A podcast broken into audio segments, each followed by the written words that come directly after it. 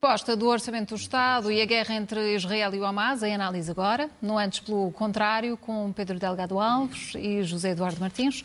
Muito boa noite a ambos. Boa noite. Sejam muito bem-vindos nesta dupla em estreia esta noite. Pedro Delgado Alves, este hum, Orçamento do Estado para o próximo ano prevê que as famílias paguem menos impostos e recebam mais uh, apoios. Vão sentir essa ajuda no dia a dia ou antes, pelo contrário, com a subida dos impostos indiretos, nem vão conseguir perceber se têm mais dinheiro disponível? Este podcast SIC Notícias é só um de muitos que pode ouvir no site da SIC Notícias ou na sua plataforma preferida. Os melhores programas de televisão, a opinião que importa e ainda entrevistas exclusivas em podcasts originais. Onde e quando quiser, leve no bolso todas as conversas. Fique a par das últimas novidades em signoticias.pt barra podcast e nas nossas redes sociais. Ora bem, uh, boa noite em primeiro lugar, as boas-vindas, é também uma, é, é, é, um reencontro noutro, noutro formato de pessoas que já se conhecem, portanto, nesse sentido também uh, acho que tem tudo para. Já tinham saudades. Já, é, uma, uma, uma, semana faz, faz o coração. Faz, faz uma grande diferença. Bom, ainda à pergunta. Uh, em primeiro lugar, há que verificar várias coisas. Por um lado, em relação a medidas que dizem respeito à redução da carga fiscal e em que dizem respeito, por exemplo, ao IRS, há medidas transversais que afetam todos os escalões e, portanto, tem um impacto também por via fiscal muito significativo. O orçamento tem um conjunto de medidas no que diz respeito à valorização salarial, seja na função pública, em que há aumentos de 3% para todos na base, em que há valorizações de cerca de 2,4% nos outros complementos, portanto, atualizações, etc. Temos um aumento do salário mínimo nacional, o maior que já teve lugar eh, em termos quantitativos, que sobe para 820 depois da revisão do acordo salarial. Na, no setor privado também a revisão do acordo salarial pressupõe uma, um aumento na casa mas dos 5%, mas já lá vou. ter aqui um, mas, um peso e, muito superior. Não, esse é que é o ponto. Por um lado, os três em que, em que se registra uma diferença, um deles é o IVA, no que respeita ao IVA zero. E o IVA zero termina, uma vez que ele visava responder diretamente a um problema que dizia respeito ao aumento da inflação e, portanto, um particular aumento da inflação, que por várias razões, seja o preço dos combustíveis, seja a incerteza alimentar provocada pela guerra na Ucrânia, incidiu sobre o cabaz de bens alimentares essenciais. Ele termina dessa perspectiva, mas é substituído, transferido, se quisermos, em apoios sociais, que no fundo acabam por ser mais justos, da perspectiva em que é aqueles em que o rendimento marginalmente é mais afetado por aumento destes bens essenciais, que se transforma esse IVA zero numa medida de apoio direcionada a um agregado que ele continua a precisar. Por outro lado, temos aspectos que dizem respeito aos combustíveis. E, portanto, nos combustíveis é um debate que temos há muito tempo, em duas vertentes, seja naquela talvez mais moderna, de saber até que ponto é que devemos usar a tributação e as taxas, e designadamente a taxa do carbono, como uma forma de ter políticas na área ambiental e na área da transição energética. É um debate interessante em relação ao qual contribuímos, até menos que outros países, com a introdução deste elemento, e finalmente o próprio ISP. Aí também a valorização, o aumento de, de, de possível receita que isso verifica, tem também a ver com o facto de a taxa estar associada também ao aumento do preço e o, do valor dos próprios combustíveis, o que aumenta essa carga. Tudo somado e dividido com um elemento adicional, uh, com este termino, Muitas vezes este debate é enquadrado e entra à cabeça com o brutal aumento da carga de impostos. Eu vi pessoas a dizer coisas absolutamente notáveis. Por exemplo, Paulo Núncio dizia é, é, é, é inimaginável este, aumento de carga fiscal. Há aqui um dado prévio, não é macroeconómico, é de avaliação já de dados estatísticos, que importa ter presente, que quando se fala da carga fiscal e do facto de haver muito mais receita fiscal arrecadada hoje em dia, há mais 20% de pessoas na força de trabalho em 2023 do que havia em 2015. Há aproximadamente mas mais. É um 20... orçamento que pretende dar tudo a todos não. e depois tem aqui o diabo nas mas como, é, mas como é, que, como é que um orçamento que dá tudo, uh, tudo a todos ao mesmo tempo é, é, diabólico ao mesmo tempo? Portanto, se calhar é, é, sinal de que a prudência que alguns apontam como excessiva do orçamento se justifica. Ou seja, há uma procura de ser mais justo, quer no que diz respeito ao IRS, que é aquilo que vai a todos os que pagam impostos, para além daqueles que já estão daí fora, quer no que respeita a esta política salarial de rendimentos, em que estes aumentos que existem, em alguns casos, nem é propriamente um aumento, no caso do IVA, é a reposição da situação de normalidade em que o IVA zero não existia para aquele cabaz. No outro, prende-se com a evolução do que está na base e do que é tributado, cujo custo também aumentou. Mas, na verdade, não é ao ponto de desequilibrar e de aparentemente estar a tirar com uma mão o que se deu com a outra. Antes, pelo contrário, é aqui num contexto de uma evolução normal, num quadro em que, salarialmente e no quadro de impostos estruturantes, como são o IRS, e que tem muito peso para a classe média, nem, nem comecei a entrar, nem comecei a falar das medidas do, do IRS jovem e, e, e de muitas outras. Podemos lá ir. Mas quanto a este ponto, o balanço, continuo a entender eu, não só por ser o governo que apresenta e o governo ser do partido José que suporte, mas parece que o balanço é favorável e positivo. O que é um orçamento deste tipo que pressupõe um aumento da carga fiscal no que diz respeito aos impostos indiretos? Olha, seguramente não é um orçamento de esquerda. Sobre isso estamos entendidos e eu- e eu já vou dar um pequeno exemplo com literatura abalizada da base matriz fundacional do PS. Encontrei ontem à procura de outras coisas um livrinho que se chama, editado em 1949, uma pessoa muito conhecida que é o Tomás da Fonseca por outras coisas, mas que entre outras foi chefe de gabinete das obras públicas na Primeira República. E tem aí as memórias. E- Tem aqui as memórias e há sobretudo uma coisa que é extraordinária. Nós andamos há seis ou sete anos, nós temos muitos dos valores da política um bocadinho fora de sítio e daquelas linhas que eram as linhas axiológicas dos partidos muito trocadas e enviesadas. Este orçamento, com a falga orçamental que permite a inflação, a inflação é o sonho de todos os ministros das Finanças. E então, com os impostos indiretos aumentar, é o duplo sonho. É o sonho que permite este resultado de, pelo Ministério das Finanças, estar identificado um aumento de 4,8% da receita fiscal do Estado para o ano. E dizer que isto acontece porque a economia cresce muito. Quando se aumentam os impostos indiretos, eu já lá vou ao que os impostos indiretos deviam dividir a esquerda e a direita, e pelos vistos já não dividem. Mas quando se faz este, este aumento, quer do IUC, eh, com o farisaísmo de dizer que quem tem um carro velho não está a contribuir para a transição climática, se calhar está a contribuir mais quem mudou de carro quatro vezes nos últimos anos. Se calhar isso foi melhor pa- para o ambiente e para o clima. Este aumento do ISP e tudo isto, sobretudo, antes de irmos aos princípios, traduzem a ausência de uma estratégia económica. Porque não? Não estamos a dar com uma mão e a tirar com a outra. Presidente Não é o fim do IVA. dizia que o esta, fim era, do que esta IVA era a única estratégia possível. O, o Presidente da República colou o Partido Socialista ao There's no alternative. Esta não há tina, não há uma alternativa. Bom, eu esperava que o Partido Socialista e a esquerda tivessem esta alternativa. E, agora não resisto mesmo a ler o Tomás da Fonseca, porque eu, enquanto social-democrata, poderia subscrever boa parte do que aqui está. Eh, Isto é divertidíssimo e vale a pena ler. Resgatámos os caminhos de ferro, a Caixa Geral de Depósitos, avigorámos o crédito agrícola, ah, isentámos de contribuição predial os pequenos proprietários. E a parte que interessa, suprimimos os impostos de consumo. Isto é a matriz fundacional do Partido Socialista, que hoje já não existe. Suprimimos os impostos de consumo que agravavam tão descarçoavelmente o custo de vida dos principais centros urbanos e de que eram vítimas principalmente as classes menos abastadas.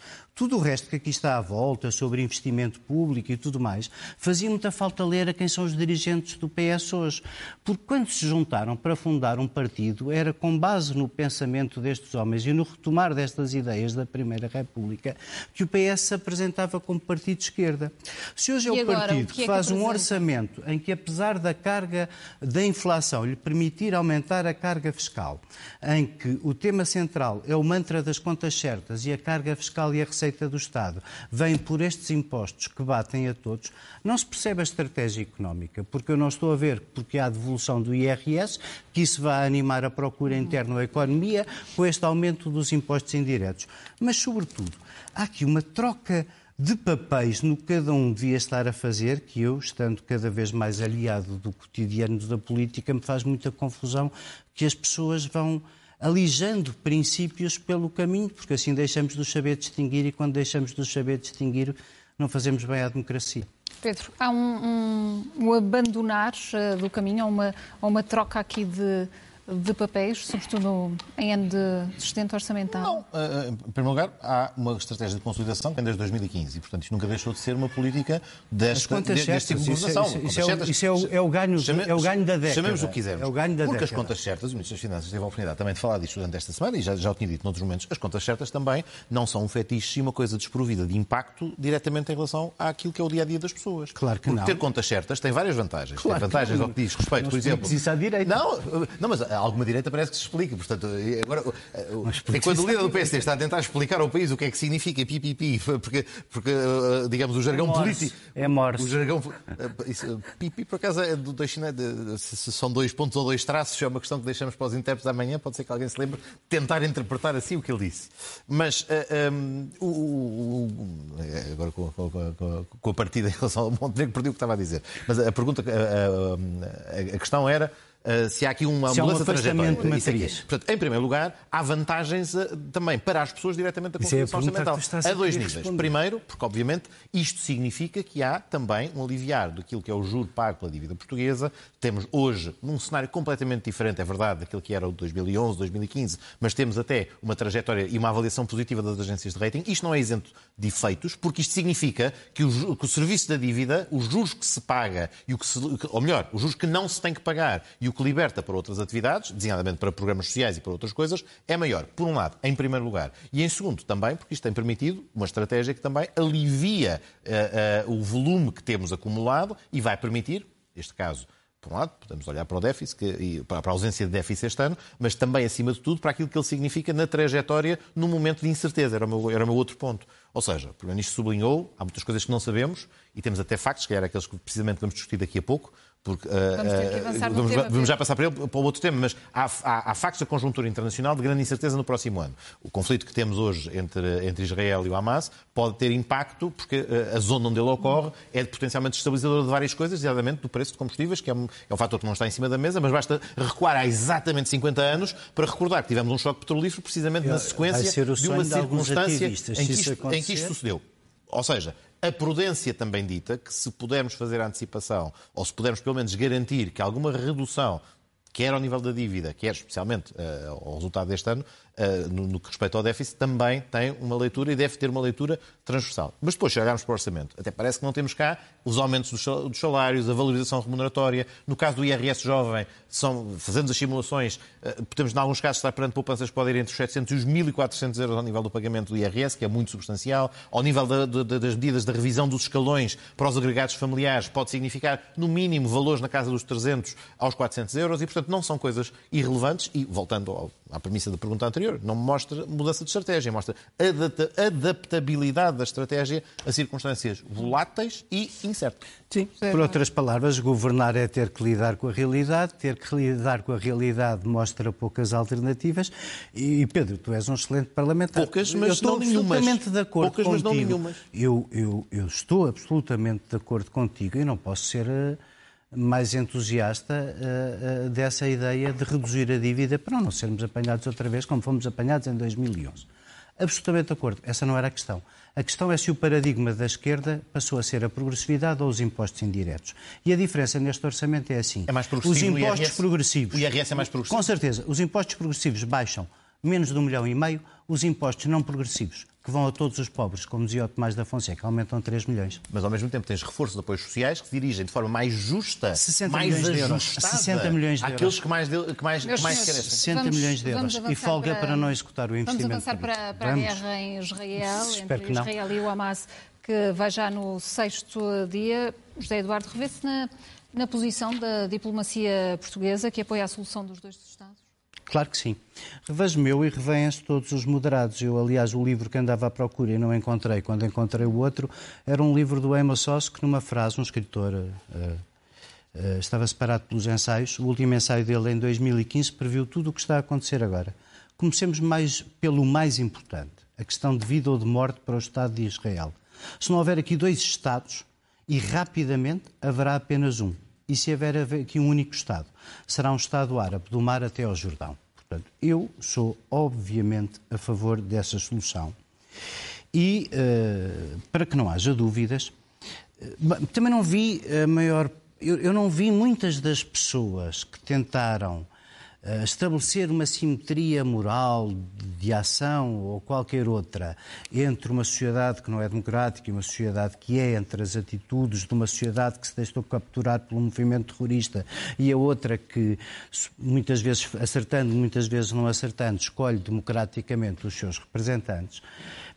Não vi suficientemente sublinhada essa diferença e não vi do lado de todos os aqueles que, nesta altura, uh, querem dizer que todas as vidas contam, mas no fundo acham que só as, as vidas palestinianas contam neste momento. Não vi do lado desses nunca a, a, a mesma a capacidade de reconhecer que é com dois Estados. Quer dizer, o propósito do Hamas, o propósito de quem sequestrou aqueles 2,3 milhões de pessoas, faz deles reféns e nem para o Egito os deixa fugir. Quem sequestrou essas pessoas tem por único objetivo a destruição do Estado de Israel e por meios e métodos que não são pura e simplesmente admissíveis e que nos colocam agora numa situação que eu acho que é de uma, de uma mudança radical em relação a tudo o que nós vivemos nas últimas décadas, em relação ao que, por exemplo, as nossas vidas, dos três que estamos aqui à mesa a conversar, presenciaram. Isto não tem nada a ver com o passado e é muito difícil prever o futuro. O Hamas quis aproveitar eu também concordo com algumas pessoas que dizem que o governo Netanyahu não, não, não favoreceu a situação, mas não é pelas mesmas razões. Eu acho que o governo Netanyahu enfraqueceu e dividiu a sociedade israelita de uma maneira que criou uma oportunidade única para os terroristas poderem fazer espaço. aquilo que não houve espaço para fazerem aquilo que nunca tinham feito. Mas, ao mesmo tempo, fizeram-no porque alguma coisa avançava. E depois dos acordos de Abraão entre, entre Israel e um conjunto de Estados árabes, o Hamas não tem nenhuma vontade de paz nem defesa do povo palestiniano. Quanto mais eles sofrerem, melhor para eles. O Hamas, basicamente, queria impedir que a Arábia Saudita e outros Estados árabes viessem a reconhecer o Estado de Israel. Claro que dirá. Israel e a maneira como geriu uh, o desenho geométrico dos colonatos à volta da Cisjordânia também não fez nos últimos anos nada para que esta paz e estes dois Estados existissem? Com certeza. Mas então está na altura de uh, não termos os fanáticos de um lado a tentar convencer-nos que somos todos fanáticos. Porque não, não somos. Quem defende o Hamas e faz-se conta uh, que o separa, não o separando de facto, de, do, do, do, que se passa ali, uh, manifestamente não está pela paz. Pedro, como encara a falta de consenso entre partidos nesta matéria, nomeadamente os posicionamentos do PCP e do Bloco? Eu acho que não é só nos partidos, eu acho que até noutras forças políticas que não o Bloco de Esquerda ou no PCP, há um sentimento de uh, pouca informação e pouca, uh, pouca vontade de aprofundar o conhecimento sobre o conflito que leva a uma análise superficial e errada das circunstâncias. Quais são essas forças políticas? Ah, não, não, estou a dizer que isto é transversal. Obviamente eu, obviamente eu acho que há posições que têm a ver com posicionamentos ideológicos. As posições públicas do Bloco de Esquerda ou do PCP neste domínio são ah, de uma certa leitura, posso dizer, sectárias, na forma como encaram o conflito e como não dão espaço à complexidade. O livro tem uma posição diferente, complexa ela mesma, uhum. análise, mas muito mais justa, completamente distinta, não se compara nesse, nesse patamar. Mas eu acho que as pessoas não têm percepção de uma coisa. Ou seja, ah, não é que se tenha fetichizado a forma como se olha para o conflito, mas olha-se para ele sempre de uma forma ultra simplificada. E acho que as pessoas não têm percepção do que aconteceu no sábado no que isto diz respeito à, à essência do Estado de Israel e à sua razão de ser e ao seu impacto.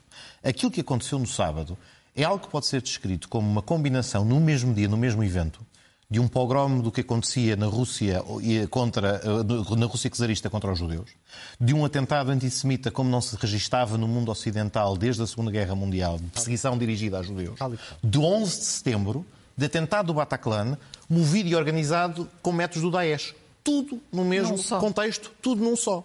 E o que isto significa de impacto para um povo que, por circunstâncias que podemos discutir, se a partilha em 47 foi justa, se o que sucedeu a seguir é correto, se Israel cumpre ou não cumpre as resoluções do Conselho de Segurança que determinam que devia regressar às fronteiras de 67, se Oslo foi sabotado à esquerda ou à direita, por... tudo isso é irrelevante para este ponto que eu estou a tentar sublinhar. Trata-se da existência daquelas pessoas que naquele Estado residem há 75 anos, algumas até antes disso, há imigração, sempre houve judeus a morar naquele, naquele território, muitos lá estão há muito tempo, e há, um, e há uma, questão com, com que elas se debatem hoje. Nunca sentiram, como naquele sábado, um sentimento de indefesa, como sabiam das histórias que ouviam dos seus avós, que foram levados para as câmaras de gás, que sabiam dos seus bisavós, que foram massacrados em Kiev e na zona, uh, e na zona ocidental do Império Russo. E, portanto, este sentimento de defesa e de indefesa, aliás, também ao mesmo tempo de reação porque os israelitas também têm uma sociedade especialmente mobilizada democraticamente e crítica. Nós vimos milhares, centenas de milhares de pessoas na rua a criticar uma reforma judicial de um primeiro-ministro manifestamente populista, inapto e indigno das funções que desempenha, porque estava a tentar safar-se de um processo judicial, alterando as regras sobre as quais o, o, processo, os processos judiciais eram, eram apreciados. Isso também, há um artigo muito bom no Washington Post, acho que está traduzido em português em alguns jornais, do Yuval Hariri hoje, sobre o custo que há de eleger um populista. E os israelitas, infelizmente, numa determinada perspectiva, há várias coisas de desatenção à situação de segurança, de concentração para, para e de, e de alimentação dos próprios extremistas que estão no governo de Israel e que, em muitos casos, eram geradores de focos de, de, de, de tensão onde eles não existiam, que eu acho que é importante que se perceba e que se interiorize que aqueles dois povos têm o direito ao seu Estado. Um já o tem, o outro ainda não. Naturalmente, completa solidariedade para a causa palestiniana no sentido de aspirarem à construção do Estado. Mas não é o seu representante, seguramente, o Hamas, que vai negociar com Israel, que é um, que é um movimento que continua a ter na sua carta de princípios uma expressão eh, que entendem eles que é, que, é, que é literária, que é se vires. E a expressão não é israelita, não é se vires um israelita, porque, uh, uh, porque eles não reconhecem sequer a existência de Israel e designam-na como uma entidade sionista. É, Portanto, é se vires um judeu e estiver atrás de uma, de uma de, uma, de um arbusto, atira-lhe uma pedra e mata-o. É isto que consta da carta de princípios do Hamas. Portanto, para que sejamos claros, há aqui de facto uma fronteira e um traçar de linha civilizacional. E que se nós não formos cuidadosos e se as pessoas não fizerem o esforço de se informar e se detalhar, acontecem coisas como aquela que aconteceu na Sinagoga do Porto. Ontem, quando foi pichada a fachada e foi vandalizada a fachada da Sinagoga do Porto, associando aquelas pessoas que são, eh, que são crentes de uma, de uma determinada confissão num ato antissemita, que é o que é, porque se atribui culpa coletiva aos judeus que frequentam a Sinagoga do Porto, não sabendo se eles são favoráveis ou desfavoráveis à existência do Estado palestiniano, não sabendo se alguma vez estiveram em Israel, se alguma vez ambicionam ir em Israel, ou sequer se concordam com a existência do Estado de Israel, porque há correntes uh, judaicas que nem sequer são favoráveis à existência de um Estado naquele local. E, portanto, todo o país coletivamente, para que pudéssemos fazer este debate com, com outra serenidade e com outra capacidade, há aqui muito déficit de informação e, infelizmente, há sempre a busca pela, pelo bichote rápido Uma nota e telegráfica, concordando com quase tudo o que o Pedro disse, fica então um aviso. Quando nós temos procurado em Portugal a moderação e que os extremos não tomem conta do panorama político, é bom perceber que na linha que nos divide em humanidade, em valores, no quadro complexo, completo axiológico das sociedades democráticas em que vivemos, os nossos partidos da extrema esquerda, no limite, porque mais estruturados e, e, e com mais história, são uh, tão mais perigosos para a democracia que aquele partido que nenhum de nós quer ver governar do lado direito. José Eduardo Martins, Pedro Delgado Alves, boa noite a ambos, obrigada e até para a semana.